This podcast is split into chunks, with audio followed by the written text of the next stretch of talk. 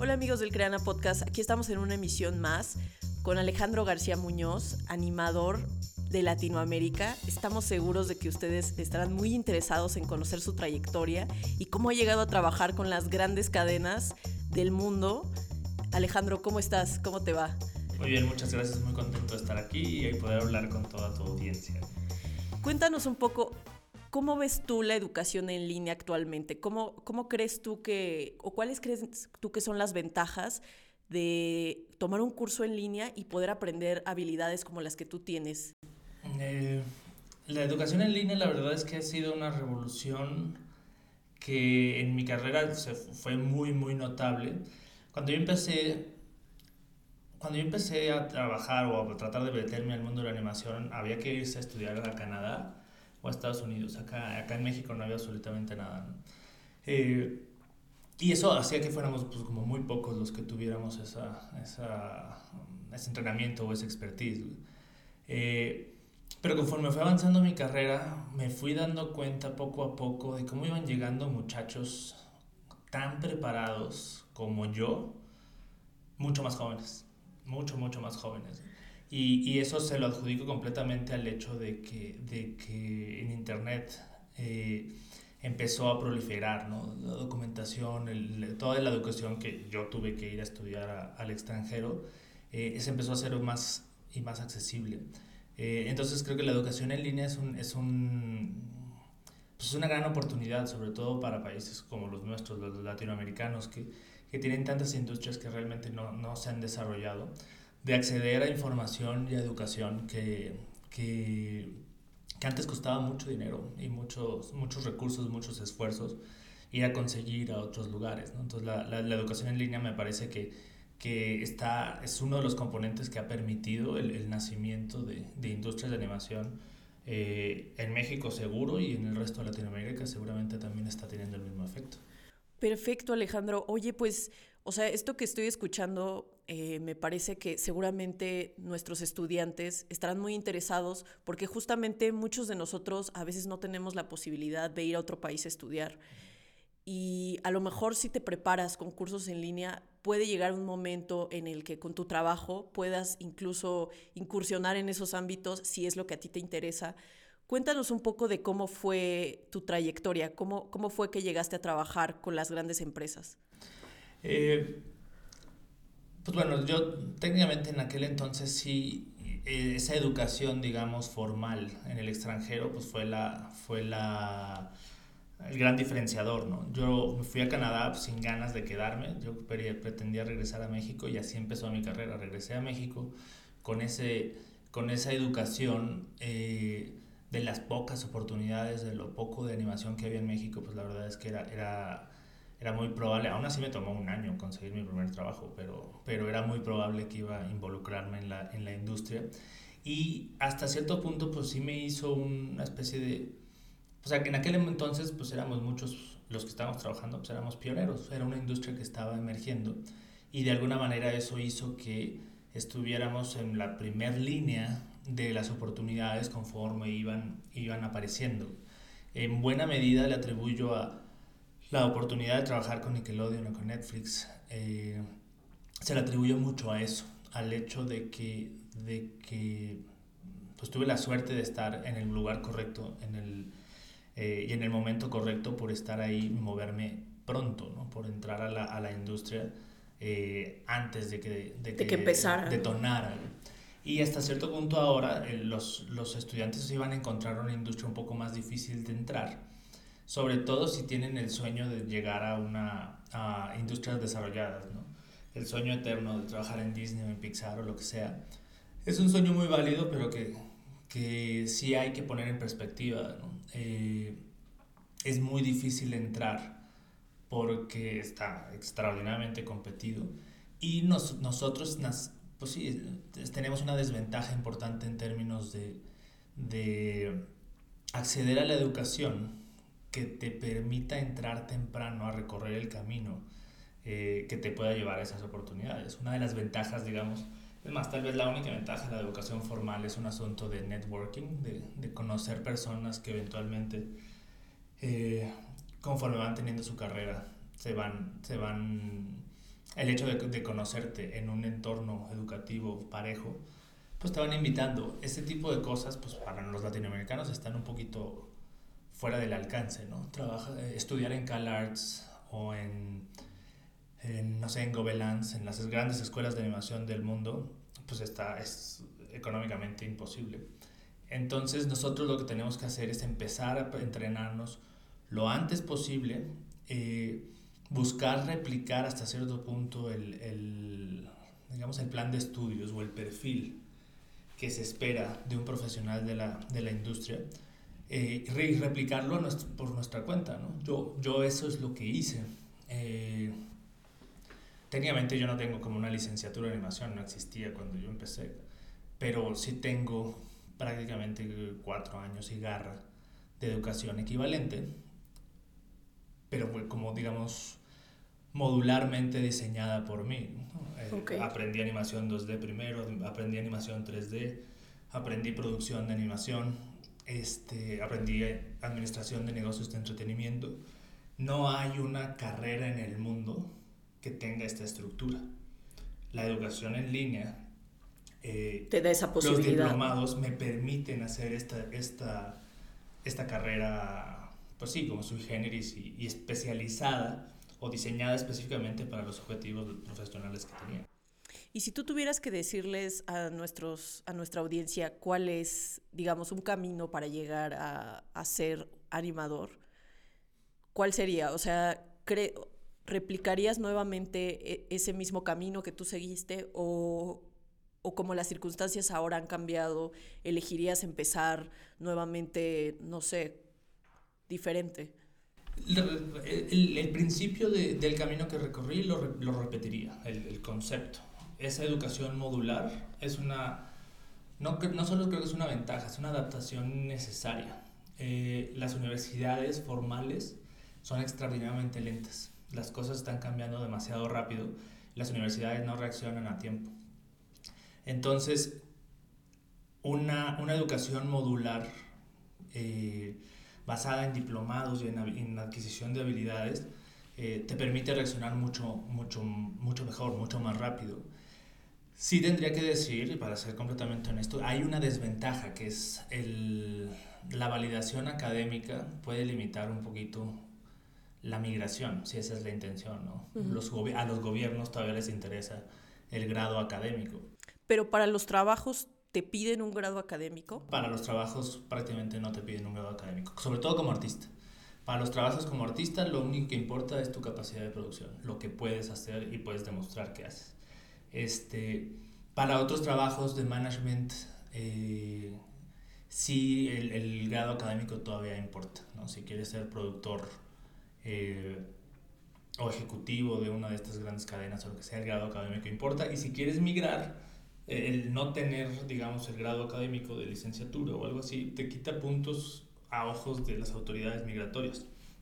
Pero, pero en términos de la construcción de tu carrera, eh, no, no, genera ningún tipo de, de, perjuicio. La realidad es que te permite inclusive, digamos que es un, te permite sustituir un poco el, el tiempo que, que toma generar obtener una licenciatura que no te prepara realmente para producir, lo intercambias por experiencia de industria.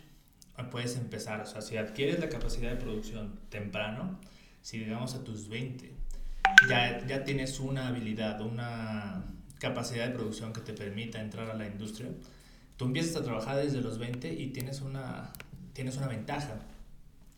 En cambio, si estudiaste la licenciatura, pues la verdad es que sales hasta los que 24 casi y ya vas entrando un poquito tarde, las expectativas, o sea, la industria, de, sobre todo como artista, te va a hacer entrar por, por las posiciones de entrada, que no son las remuneradas como alto. Entonces, inclusive en México creo que la, no recomendaría, puedo decir esto así tal cual, no recomendaría la educación formal para entrar a una, a una carrera de animación como artista. Eh, sí replicaría un poco el principio de, de cómo yo formé mi carrera y mi perfil, eh, basado más en la educación, eh, educación en línea y con diplomados, porque sí, sí eso ha sido una ventaja. La realidad es que durante toda mi carrera nunca he dejado de estudiar alguno de estos diplomados. Eso es muy importante, ¿no? Exacto. O sea, eso es muy importante que lo menciones para que quienes nos están escuchando y se quieren dedicar a esto lo tengan siempre eh, presente y lo tengan en mente que aún si ya entraron a trabajar en un estudio, siempre tienen que estar actualizándose y tomando diplomados o cursos con los expertos para poder seguir avanzando, ¿no? Absolutamente, eso es, es eh, innegable. Yo en, en, términos de una carrera de animación lo, lo podría recomendar en, en, digamos, tres fases. ¿no? La primera fase es la especialización en una habilidad de producción para entrar, digamos, a la industria. Dentro de la industria, eh, la segunda fase de cómo uno debería estar escogiendo estos cursos tendría que ser ahí un pensamiento estratégico, es tratar de identificar la circunstancia en la que estás trabajando, ubicar áreas de oportunidad, ¿no? tareas o, posiciones que no están, no están tan bien cubiertas y adquirir esas habilidades. Y la tercera fase te serían las, las habilidades gerenciales, ¿no? Eh, conforme uno va volviéndose experimentado, senior en su carrera, va dejando de producir con sus manos y se espera que lideres grupos. Eso es todo un, un skill set o un set de habilidades completamente distinto y que, que se tiene que adquirir. Estamos hablando, estoy describiendo pues, 15 años de carrera con estas tres fases. Claro, pues espero que, que, nuestra audiencia haya tomado nota de estas tres fases que acabas de mencionar porque son súper importantes. Igualmente, o sea, me, me parece que, que es bueno o, todo esto me recuerda a este boom que ha habido últimamente, o sea, digo, boom muy entre comillas, eh, de gente que, que, se está yendo a estudiar a otros lugares internacionalmente animación y que ha sido apoyada por gente como Guillermo del Toro, por ejemplo.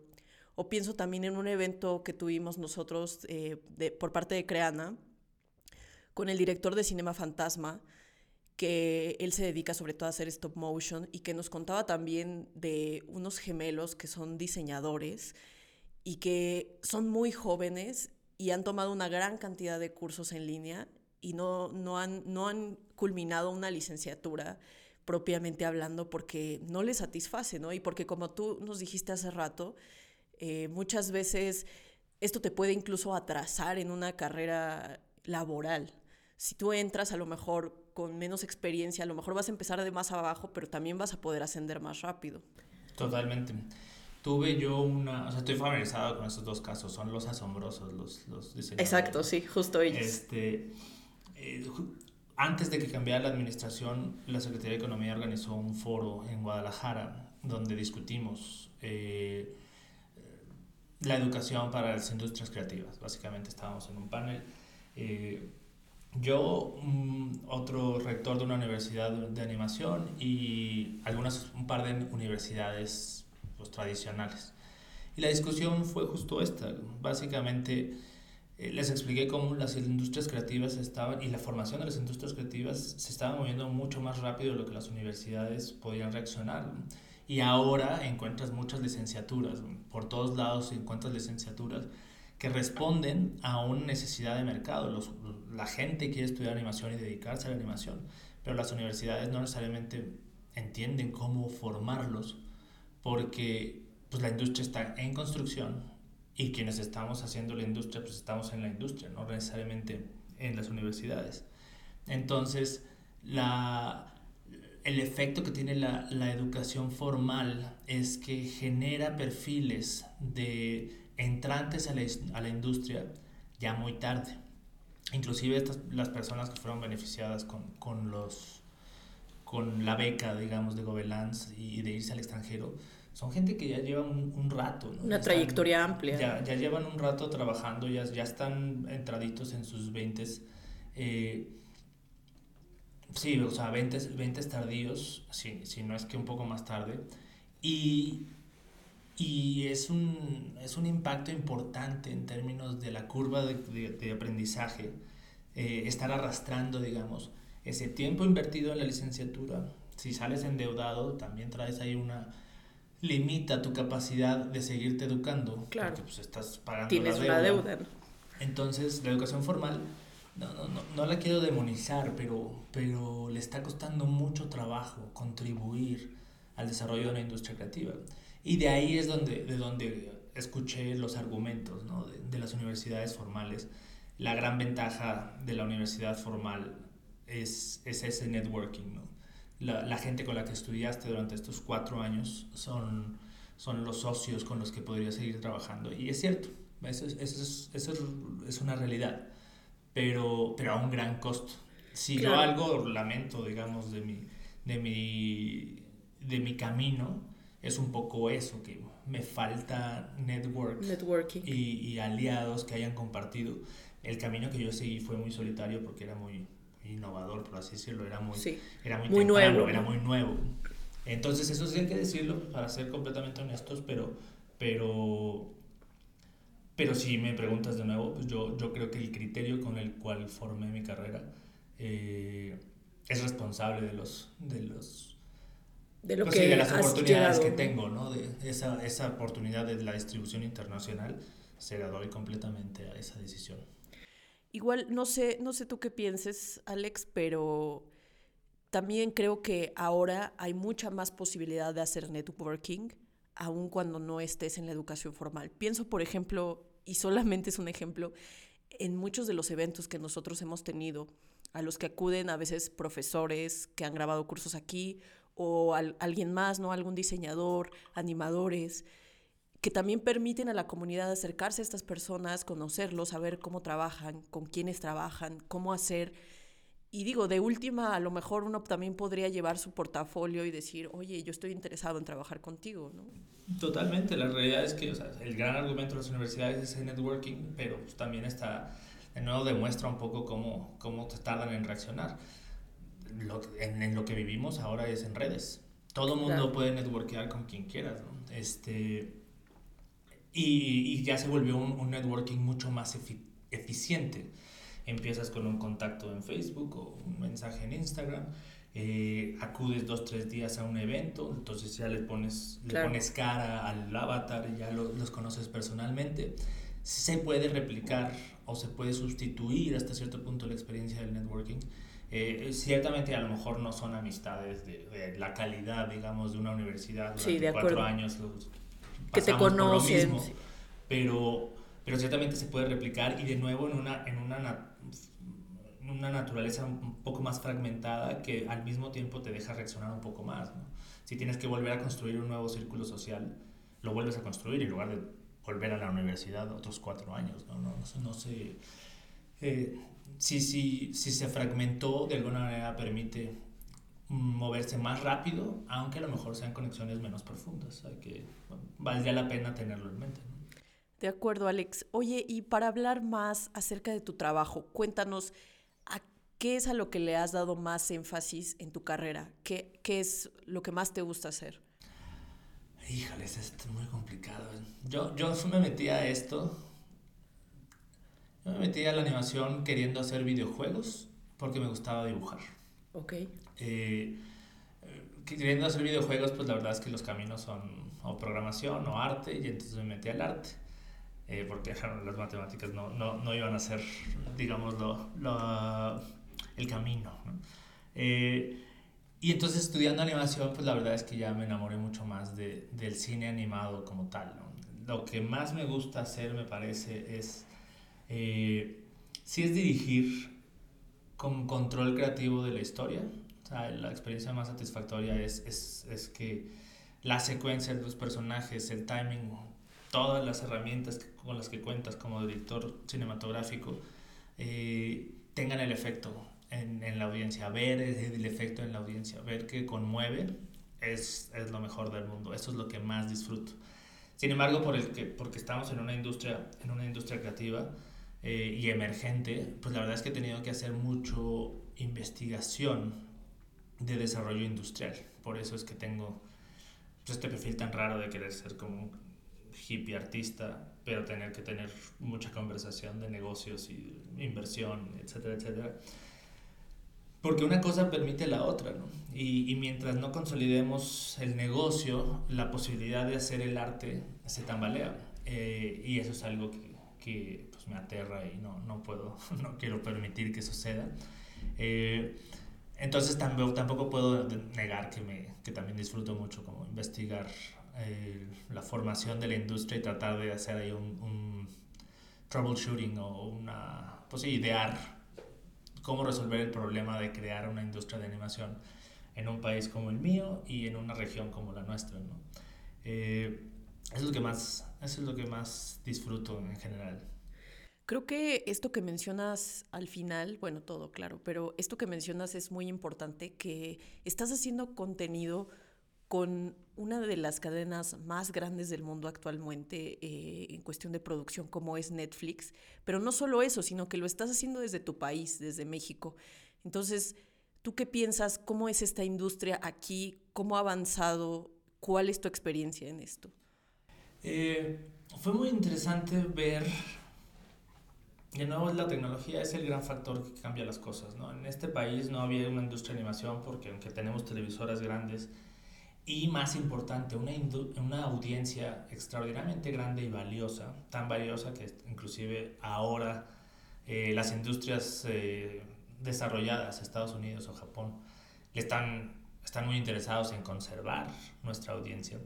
Eh, lo, interesante, lo muy interesante fue ver cómo la aparición del streaming, hizo que Netflix se interesara y detectara esa audiencia mexicana, viniera a servirla.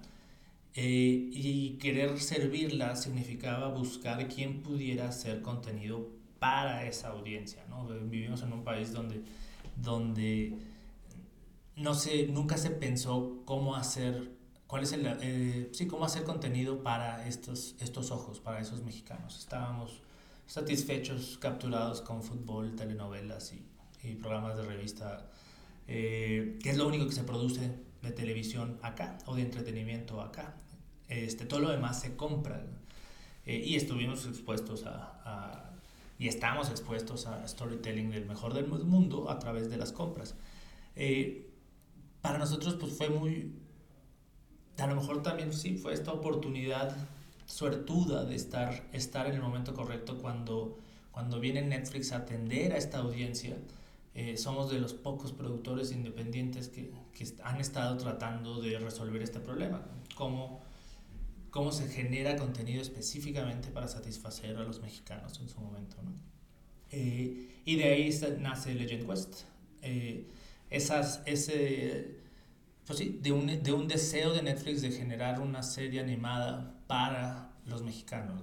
Para nosotros, de todos modos, es, la oportunidad era era mayor que esa, ¿no? Ya llevábamos, ya ya, sobre todo la, los personajes y la franquicia ya llevaba tiempo sirviendo a la audiencia mexicana a través de las películas. Pero el hecho de que fuera un original de Netflix, pues nos saca a 190 países. Entonces era la oportunidad de la animación mexicana para probar no solo que puede servir a su audiencia en México, sino que también puede servir y entretener audiencias de estos 190 países. Y ese es, eso es tal vez lo más interesante, lo que más satisfecho me tiene de haber recibido la oportunidad de hacer Legend Quest o, la serie de las leyendas. De acuerdo. Sabemos que pronto va a salir una nueva serie donde tú participaste. ¿Nos puedes contar un poquito de esto que sabemos que no nos puedes decir mucho? Sí, sí, pues básicamente hay spoilers. Es, la, la, segunda temporada o una, una nueva orden de Netflix, otros tres episodios de 22 minutos que espero que salgan este, para sí, esta segunda mitad del año. Ya están terminados, ya están producidos. Eh, y pues sigue siendo este, este pues es un resultado de estos personajes eh, sirviendo y conectando con audiencias que no se esperaba, que la animación mexicana no había servido antes. Eh, justificó ¿no? que Netflix volviera a apostar por nosotros y nos, nos diera esta segunda orden de tres episodios. Eh, estoy muy contento, muy entusiasmado y, claro, ya no puedo esperar. Muchas felicidades. Que la gente lo vea.